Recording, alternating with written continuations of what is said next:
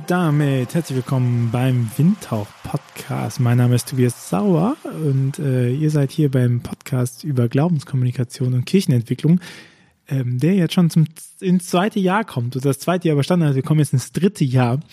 Und es hat sich als, noch ist es ja keine Tradition, man sagt ja Tradition, das ist ab dreimal. Ähm, das heißt, wir machen jetzt zum zweiten Mal ein Recap. Also wir, ich gehe mit euch nochmal alle ähm, Folgen durch des letzten Jahres und erzähle ich mal, was, was ich glaube, warum das eine gute Folge ist, was die Erkenntnisse sind für mich äh, aus dieser Folge. Und ähm, ihr könnt äh, die gerne mal durchhören, weil manche Folgen übersieht man ja oder fand die vielleicht gar nicht so spannend von Titel her. Und äh, das hat sich eigentlich als ganz gut erwiesen, da so ein kleines Inhaltsverzeichnis mal ranzusetzen. Vorweg aber auch nochmal ähm, ein großes, großes Dankeschön für ähm, all den Support, den wir über das Jahr auch bekommen haben. Das ähm, ist schon krass. Also so ein Projekt ähm, durchzuziehen und durchzuhalten und irgendwie zu merken, dass Leute darauf Bock haben. Wir, wir bekommen Feedback von euch, ihr bekommt Feedback von euch, äh, dass euch das hilft in der Arbeit. Das ist, finde ich, immer das ähm, krasseste Feedback. Vielen Dank für die Bewertung, die ihr da gelassen hat. Ähm, gerne, gerne immer mehr. Also das hilft uns so krass, oder dass ihr, dass ihr den Podcast teilt, dass ihr auch darüber diskutiert. Äh, dass all das ähm, hilft uns wirklich sehr.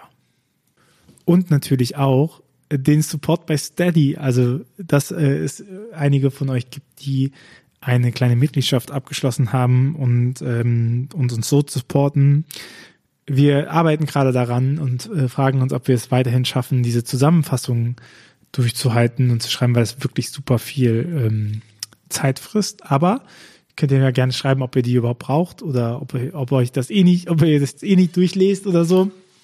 Ähm, da sind wir gerade im Moment ein bisschen am, am Hasseln, denn ähm, uns ist es am wichtigsten natürlich, dass dieser Podcast weiter existiert und, äh, und bleiben kann.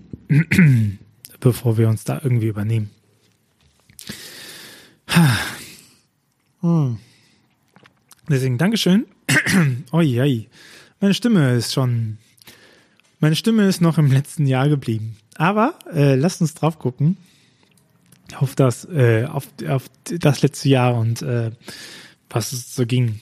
Den Amtsen hat gemacht äh, äh, Klaus Douglas, der Direktor der MIDI, und mit ihm habe ich so ein bisschen darüber gesprochen, äh, was lernt die Kirche aus der Pandemie. Äh, das Hintergrund ist, dass ähm, es eine Studie gab zu verschiedenen Corona-Typen ähm, und äh, Lebensgefühlstudie. Ich sehe, der Link funktioniert nicht mehr. Das ist natürlich super traurig. Also der Link zum Podcast funktioniert schon.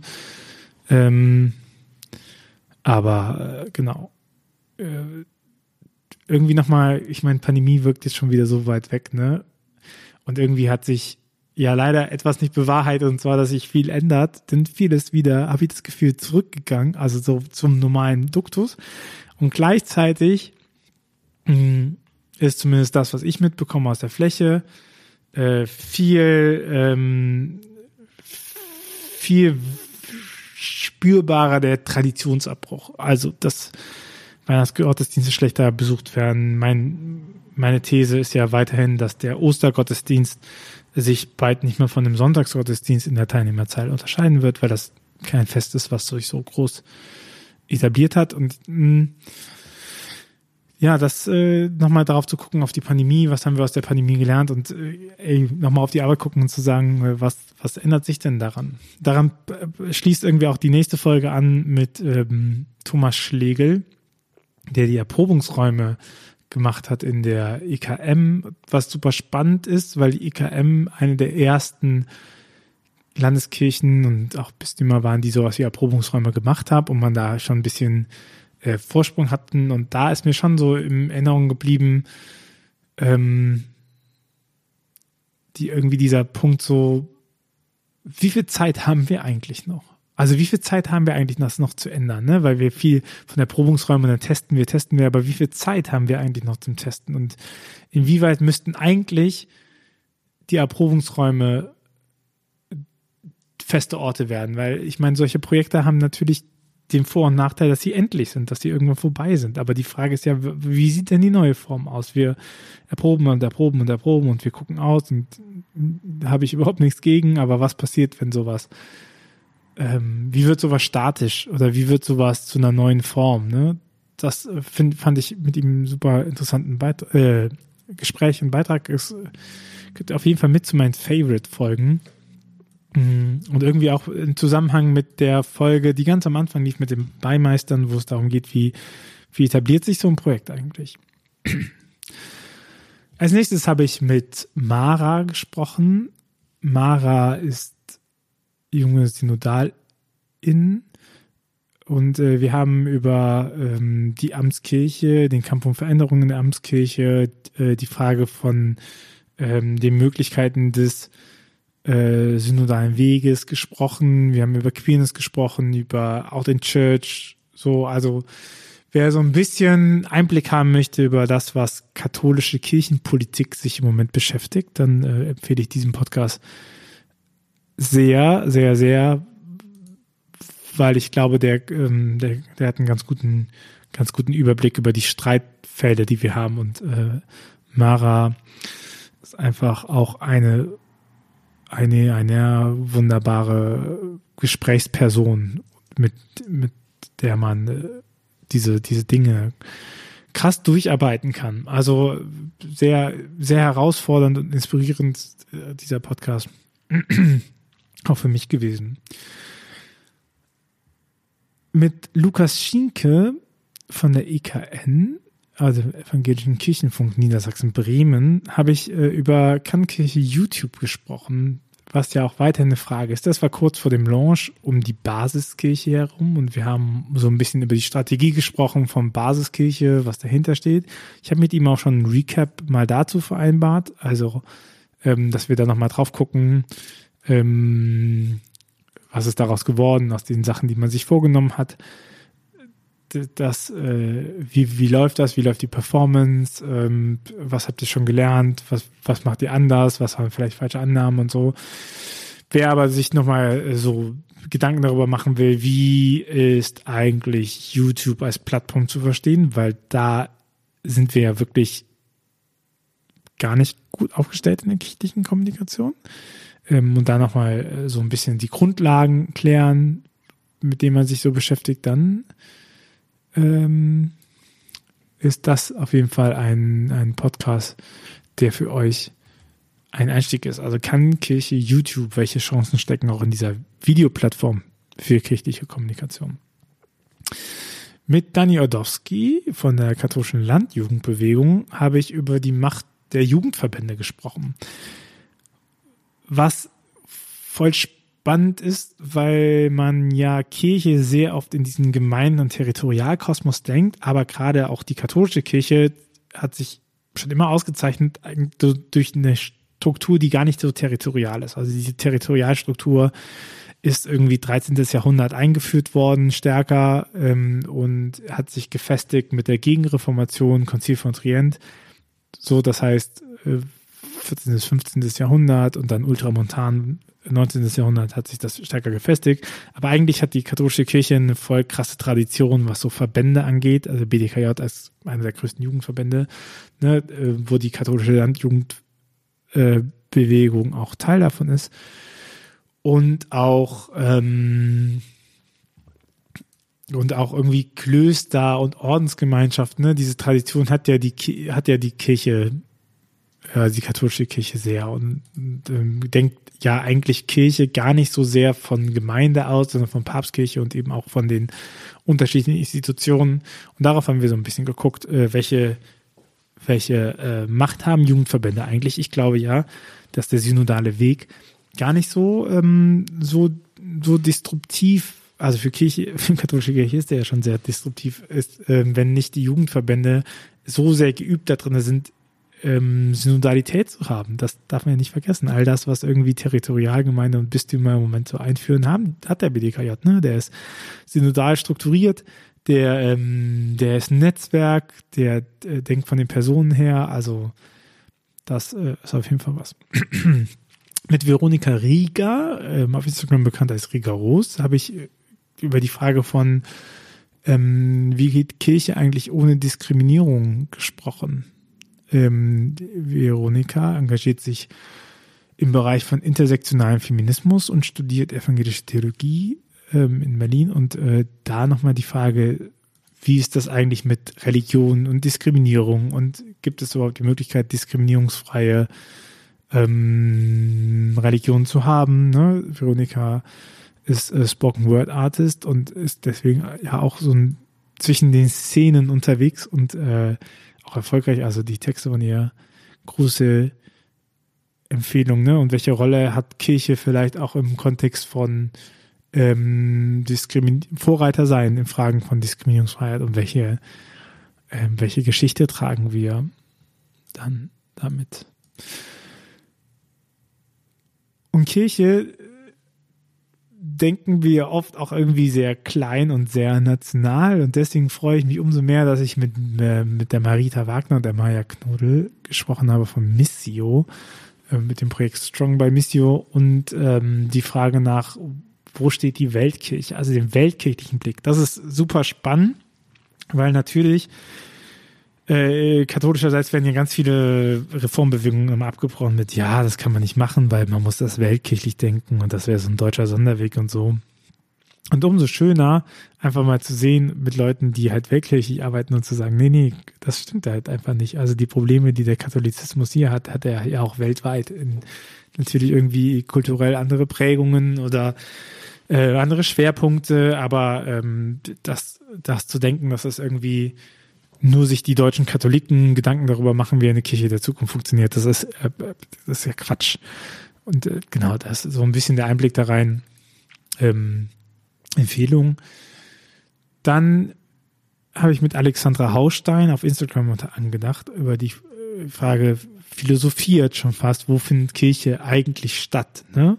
Wie fun funktionieren solche Methoden, die Kirchlichkeit zeigen? Wo, was, was ist der Aufgabe? Wo, wo wo, wo, wo, wo Hilfsstruktur, wo Hinderstruktur, also ein, ein kleines Potpourri der Sache äh, gemacht. Ähm, Alexandra war damals noch zuständig als Dekanatskonferenzen für so einen ähm, Prozess der Wandlung, der Transformation hin von diesen vielen Vereinen hin zu einer großen Pfarrei. Also ihr kennt die Prozesse, die ähm, laufen. Und da äh, lohnt sich, glaube ich, nochmal reinzugucken, um, wenn man, wenn man die Gedanken mitstreifen lassen möchte. Dann habe ich euch in einer Podcast-Folge erklärt, wie dieser Podcast entsteht, Schritt für Schritt und was wir alles so machen. Das könnt ihr euch natürlich auch gerne anhören. Und anschließend hatte ich ein kleines Urgestein der Social Media, der kirchlichen Social Media Landschaft äh, bei mir, und zwar Christoph Bereit von der Evangelischen Landeskirche in Bayern. Und äh, wir haben so ein bisschen über die Frage nach ähm, Strategie von einer Landeskirche online gesprochen. Ähm, wie, wie schafft man es, irgendwie im Gespräch zu bleiben? Was bedeutet Social Media? Was, welche, welche Kompetenzen braucht das Pfarramt eigentlich, was es noch nicht hat? Ähm, das ist irgendwie auch sehr spannend, weil Christoph wirklich schon super lange in diesem Geschäft ist und deswegen auch eine große Erfahrung zurücksprechen kann wir hatten ja mit Lukas die Frage gestellt, kann Kirche YouTube? Und äh, entsprechend habe ich mit Kai äh, die Frage behandelt, kann Kirche Medien? Denn Kai äh, leitet den äh, Mediendienst der Bramschen Kirchen, des Bramschen Kirchenkreises. Ähm, mit dem haben wir damals auch die, die, den Füreinander-Stream, den 24-Stunden-Stream äh, gemacht. Ähm, super cooles Team, super coole Idee, die da aufgebaut wird. Auch nochmal nicht nur wegen Medien, sondern auch, weil diese Medienarbeit als Jugendarbeit konzipiert ist. Das ist, finde ich, faszinierend, weil es eine Jugendarbeit gibt, die sich selber finanziert, dadurch, dass sie auch wieder Aufträge annimmt. Also voll viel Selbstverwirklichung. Ähm, auch diese Idee von, das als Geschäft zu denken, so pastoral und ähm, pastoral und, und und Jugendarbeit und äh, Geschäftssinn zusammenzumachen, das ist irgendwie ähm, verrückt. Das kann man, äh, das kann man nicht anders sagen. Dann ähm, habe ich mit Lisa Quarch nochmal darüber gesprochen, äh, wie Gott nennen. Mit dieser hatten wir, hatte ich die erste oder zweite Winterfolge ähm, gemacht. Ich weiß, es war die erste, die aufgenommen worden ist, aber ich glaube, es war nicht die erste, die gesendet worden ist. Ähm, und da geht es nochmal um die Fragen, ein bisschen abgenördet über die Fragen, wie Gott nennen. Also welchen Namen gibt man Gott? Ähm, ihr kennt ja vielleicht die Diskussion, darf man Gott gendern oder nicht gendern? Äh, das finde ich gut. Ich finde, Lisa ist da eine wahnsinnig kompetente Gesprächspartnerin. Ähm, ich lerne viel von ihrer, von ihrer Sprachfähigkeit auf diesem Thema. Das heißt, wenn euch so eine kleine Theologenfolge interessiert, dann ist die eine Folge, ist das eine Folge für euch. Mit Lilith vom Yeet-Netzwerk schnacke ich ja öfter und auch über die Frage, versteht Kirche Social Media? Ähm, das ist etwas, was mich immer noch interessiert. Ne? Wir haben ja irgendwie, kann Kirche Unterhaltung, versteht Kirche Social Media? Auch nochmal ähm, zu gucken, was kann eigentlich Social Media und was machen wir? Also sind wir relevant? Haben wir überhaupt diese Unterhaltung? Äh, haben wir, haben wir die Kennzahlen? Spielen wir da überhaupt mit? Sind wir da, äh, sind wir da raus? So, welches Wachstumspotenzial hat Kirche eigentlich in Social Media? Ist es schon ausgeschöpft? Ähm, ich finde die Folgen mit Lilith immer sehr spannend. mit Svenja vom Projekt Was zur Hölle habe ich über die Frage von, wie geht moderne theologische Wissensvermittlung geredet, weil ja etwas immer ist, ist dieses, ja, aber wenn man, wenn man da wirklich Theologie betreibt, dann nimmt das ja, dann hört das ja keiner mehr und dann guckt da keiner mehr drauf und so. Und was zur Hölle ist, da glaube ich ein ganz cooles ähm, Projekt, was nochmal zeigt, na ja, wenn du es halt es schafft, zeitgemäß zu kommunizieren, kannst du auch über Bonhoeffers Ethik ein Video machen, was in die Tausende Aufrufzahlen bekommt. Ähm, ja, was zur Hölle auch allgemein ein cooles Projekt. Mit Ines Schaberger, die äh, das, das Gehirn hinter dem Vatergrad-Podcast, ähm, habe ich über das Potenzial von Podcast für Kirchen geredet.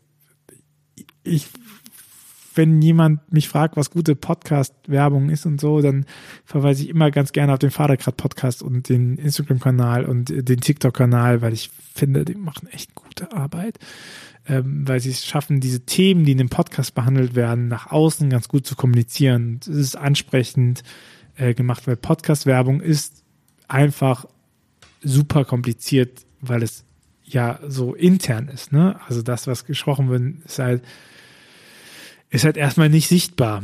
Und äh, das, das zu heben und da irgendwie einen Kanal draus zu machen mit einem guten Stil und so, das äh, finde ich besonders. Und da ist der Vatergrad-Podcast äh, ein gutes Beispiel und auch, weil es ja eingebettet ist in der Bistumskommunikation vom Bistum St. Gallen, weil es nochmal die Frage ist, wie geht man mit Geldern um, weil am Anfang auch eigentlich am Beginn vom Vatergrad-Podcast steht der Abschied von etwas sehr Eingesessenen, von einer Radiozeit. Und äh, das ist cool, das zu sehen und was daraus gewachsen ist. Über Kunst und Gott und Glaube habe ich mit Jonas gesprochen, ähm, selber ja äh, Musiker. Und äh, wir haben so ein bisschen darüber geguckt, welche, welchen Zweck Kunst hat und gibt es überhaupt christliche Musik oder nicht? Oder, ne, das ist ja immer so, die Christ, Christen machen ja immer sich so selber die Nische auf und was bedeutet das überhaupt? Oder ist das einfach Musik oder so? Ähm, Gott in der Kunst mit Johannes. Ein Evergreen, der ein Evergreen der, der, der Digitalisierungsgespräche ist ja der Datenschutz. Und umso dankbarer war ich, dass ich damit mal mit Felix Neumann sprechen konnte. Redakteur bei katholisch.de und äh, Initiator vom Artikel 91.eu ähm, habe ich darüber gesprochen, warum ein katholisches Datenschutzgesetz und ähm, das so ein bisschen mal, worauf muss ich eigentlich achten, was ist das, aber auch nochmal viel interessanter, was bedeutet denn eigentlich das Datenschutzgesetz für die Kirche? Also im katholischen Bereich heißt es ja, es gibt das erste Mal sowas wie eine Verwaltungsgerichtbarkeit. Das ist schon ähm, verrückt. Also wer das äh, kirchenpolitisches Potenzial hat, sich mit der Frage von Datenschutz zu beschäftigen, das hört ihr in dem Podcast mit Felix. Katholisch geht's weiter. Ich habe mit Marisa und Eva gesprochen. Es war leider eine sehr kurze Aufnahme, weil wir technische Probleme hatten und dann wohl der Zeitdruck immer enger. Aber ähm, Marisa und Eva sind als um Gottes Willen auf, auf Instagram unterwegs.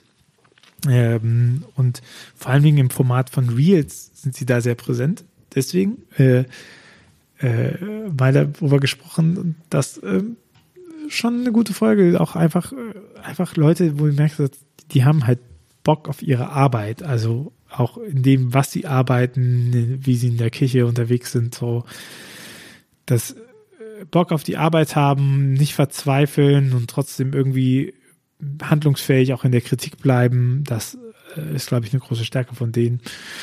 Umso schöner, dass die zu Gast waren. Mit Daniel Hirsch habe ich ähm, finde ich, eine mit einer der krassesten Folgen aufgenommen.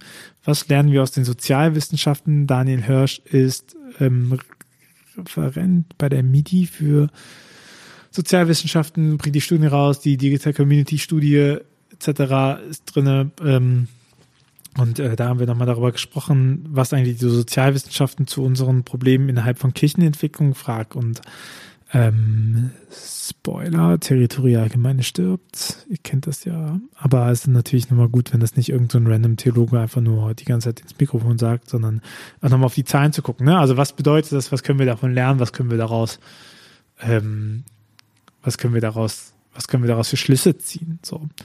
Was bedeutet das eigentlich? Was bedeutet dieser Traditionsabbruch, auch den wir spüren? Wie können wir den sehen oder nicht? Ne? Das ist es.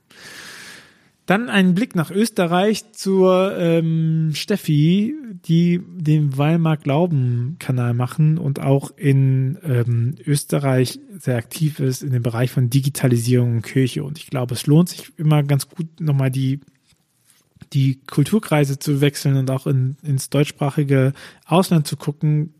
Man denkt sehr oft, das funktioniert gleich, aber es, es Gesellschaften sind eben auch ein bisschen anders entwickelt und dafür ähm, haben sie andere Prämissen und das hilft manchmal auch, Perspektiven nochmal zu ändern. Und dann nochmal drauf zu gucken, wie funktioniert Digitalisierung und was kann Kirche aus Digitalisierung lernen und wie kann sie sich positionieren. So, das habe ich mit Steffi gesprochen. Das war ein sehr ausgiebiges, ein sehr langes Gespräch und ähm, glaube ich, gut. Dann hatte ich einen kleinen Fanboy-Moment, denn ich hatte Jay vom Hossa-Podcast da.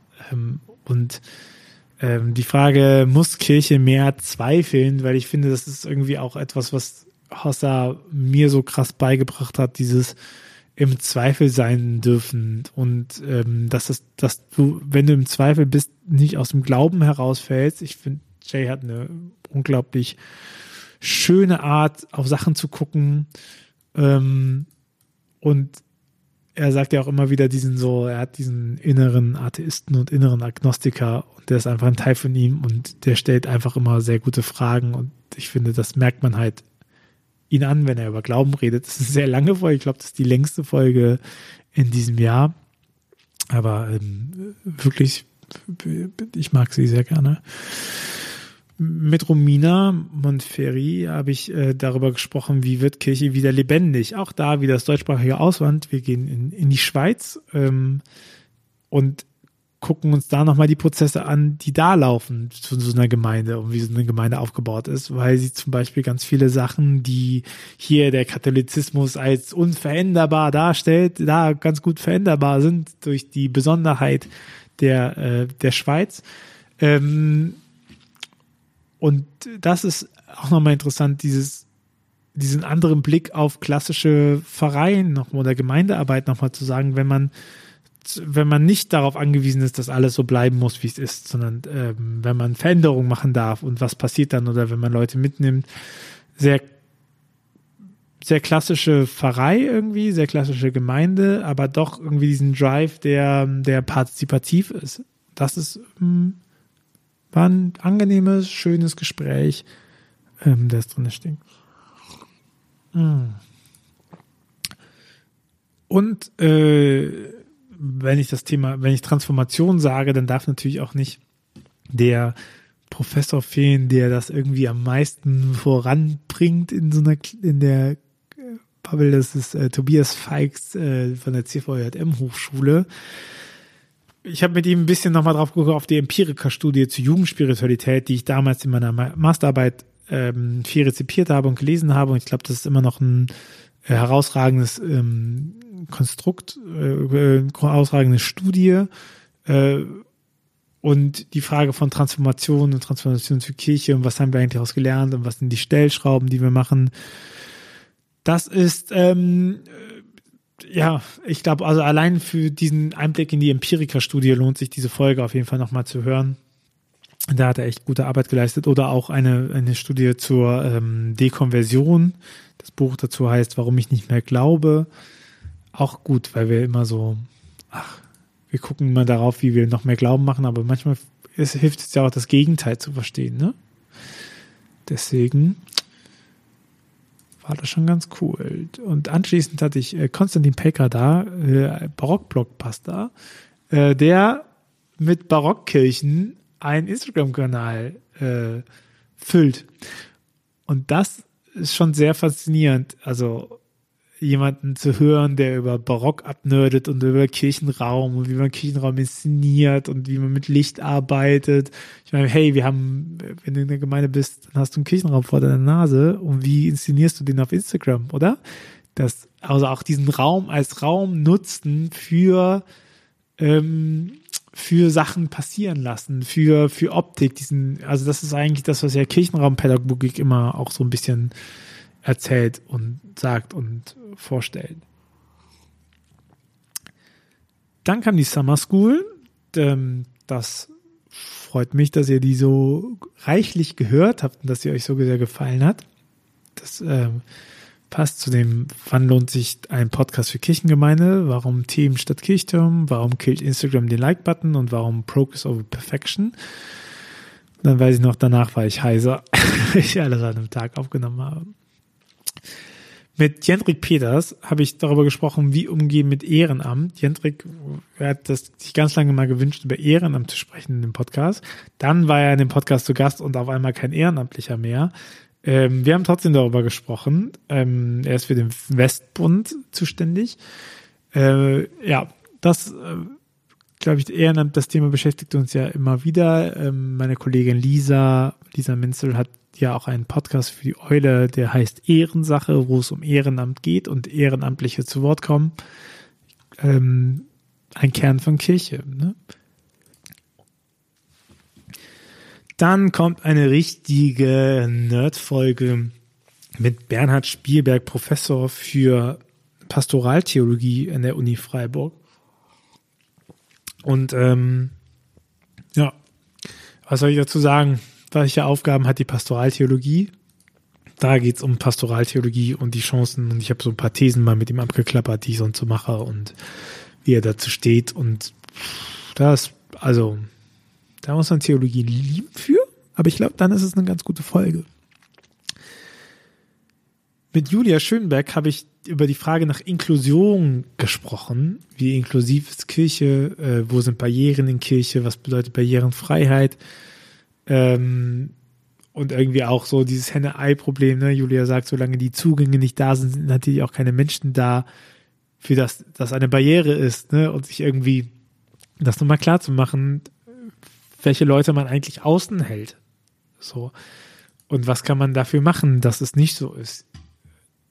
Das, ähm, darüber habe ich mit Julia gesprochen, Inklusion in der Kirche und irgendwie auch passend anschließend mit Sarah Wetscherer über die Frage, wie umgehen mit diskriminierenden Strukturen in Kirche, also die Frage nach Rassismus in Kirche. Sarah hat ein Buch geschrieben ähm, über, wie ist Jesus eigentlich weiß geworden und äh, auch nochmal, sie arbeitet in den Vereinigten Evangelischen Missionen die Frage nach Weltkirche nochmal gestellt, aus einer protestantischeren Tradition herausgesprochen. Äh, wie baut man sowas auf? Wie baut man auch antirassistisch eine Weltkirche auf? So.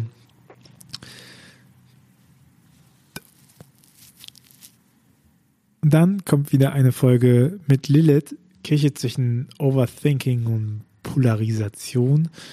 Ähm, ja, die Frage nach Algorithmus.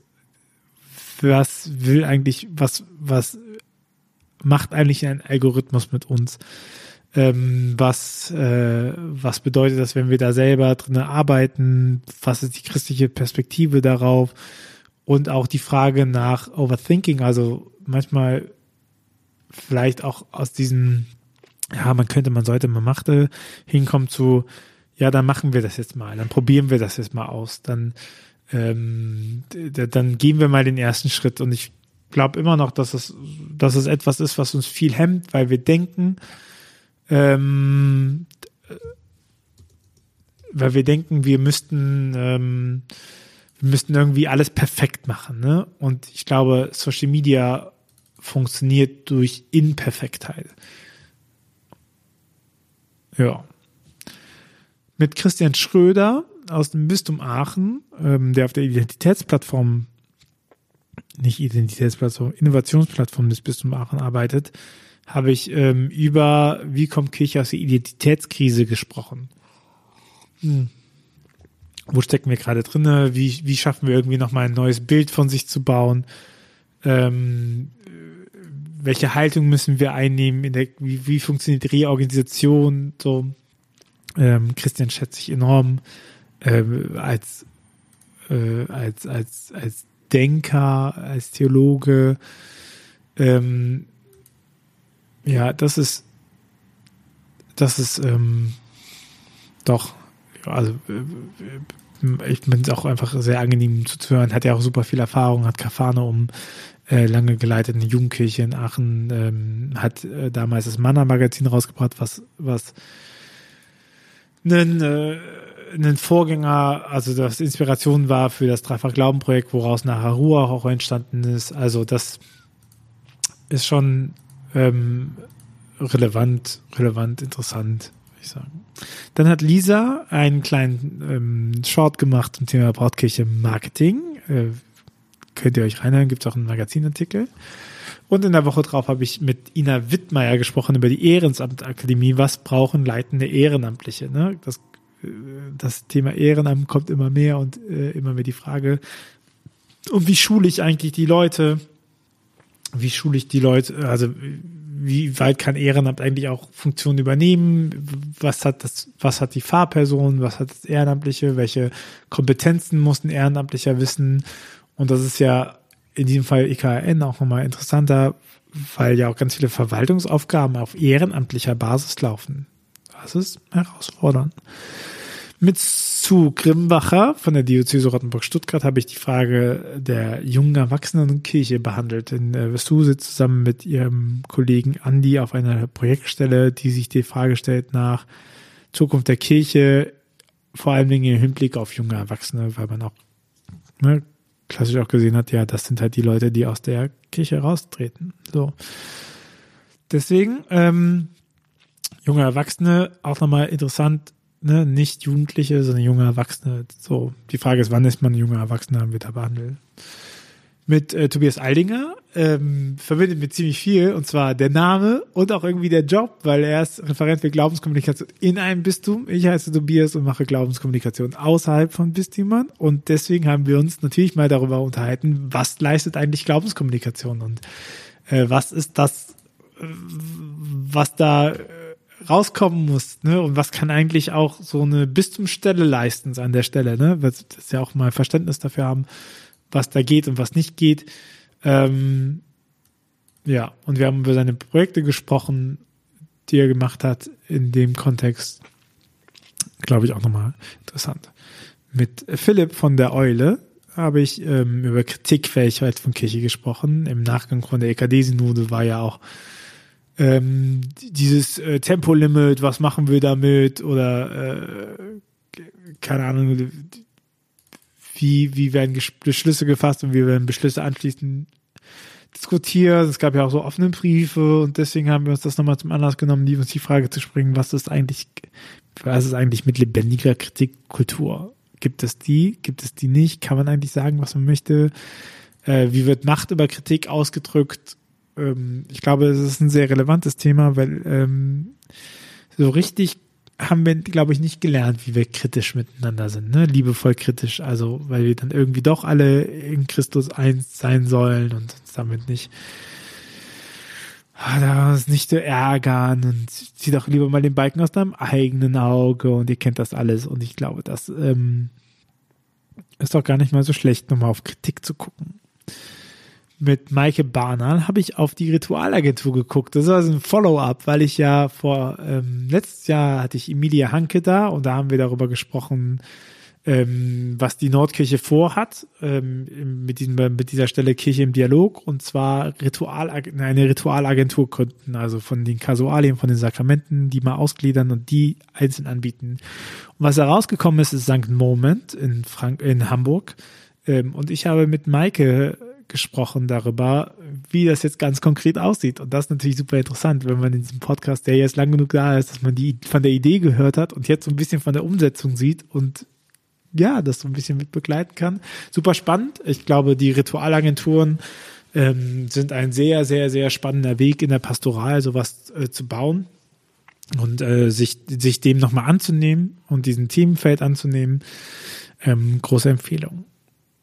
Mit äh, Dr. Anna Neumeier habe ich über die Frage gesprochen, wie wird Glaube online kommuniziert? Und Anna ist nämlich ganz schön lang schon in diesem Geschäft. Schon zu Forenzeiten schaut sie sich immer wieder kirchliche, wie, wie, wie Glaubenskommunikation irgendwie so, läuft. Und zwar nicht aus der TheologInnen-Perspektive, sondern aus die einer Religionswissenschaftlerin. Ähm, lange beim ZAP gearbeitet, jetzt eine Professur ähm, bei einem Zentrum für, oh Gott, oh Gott, das müsste ich jetzt nachgucken. Also ähm, schaut auf jeden Fall mal rein.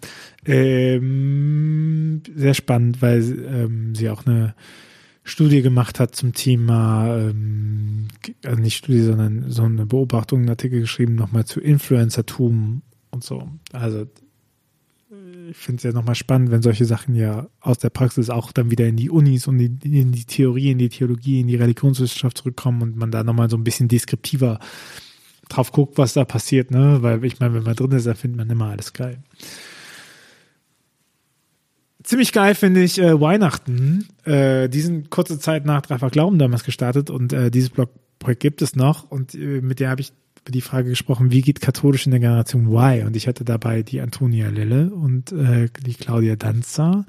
Ähm, und wir haben sowohl über Weihnachten gesprochen, ähm, Claudia ist Redakteurin bei Weihnachten und aber auch gleichzeitig Teil von Mein Gott diskriminiert nicht. Ähm, und Antonia ist äh, Teil von Weihnachten und Herausgeberin von einem Buch, was rausgekommen ist, und zwar Weihnachten kann es werden, wenn äh, mehrere Aufsätze zu so Sachen, die passieren müssen, damit die Nacht wieder heilig wird. Und äh, wir haben darüber gesprochen, wie kann Theologie oder katholische Theologie oder Theologie im Allgemeinen auch für die Generation Y zugänglich gemacht werden. Da machen sie seit ziemlich vielen Jahren ziemlich gute Arbeit zu.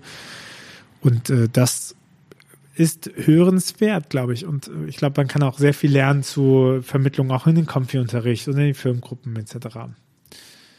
Und dann die letzte Folge in diesem Jahr hatte ich dann mit Bernadette Wahl zum Thema City Pastoral, was ja auch spannend ist, ne? Kategorialpastoral nochmal angucken. Wie geht das in der Stadt? Warum macht die Aufgabe, die sie machen, nicht die Territorialgemeinden, die in der Stadt sind? Wo unterscheidet man sich dann nochmal? Und irgendwie diesen Hang zu Kulturschaffenden, also die Verbindung, die man haben kann zu Kulturschaffenden. Und auch nochmal zu sehen, wie dankbar Akteure auch sind, wenn sie begreifen, was Kirche leisten könnte, zum Beispiel. Und äh, welchen Nutzen auch Kirche in diesem Sozialraum geflecht hat, das konnte mir Bernadette äh, beantworten und ein paar Schlaglichter drauf geben. Dafür bin ich ja sehr dankbar. Und ähm, ja, hört euch die Folge an, welche Chancen hat Pastoral. Und dann habe ich natürlich in der letzten Folge, aber die kam, glaube ich, schon in diesem Jahr raus. Nein, 29.12. Schaut, das war auch noch letztes Jahr habe ich mir den Pinterest Trend Report angeguckt. Pinterest ist ein Social Media Netzwerk, was über äh, Bildersuche und, und Inspiration, Ideen geht und dann mal drauf geguckt, was sind da so die Trends, die da reingepackt werden und ähm, was kann man daraus lernen.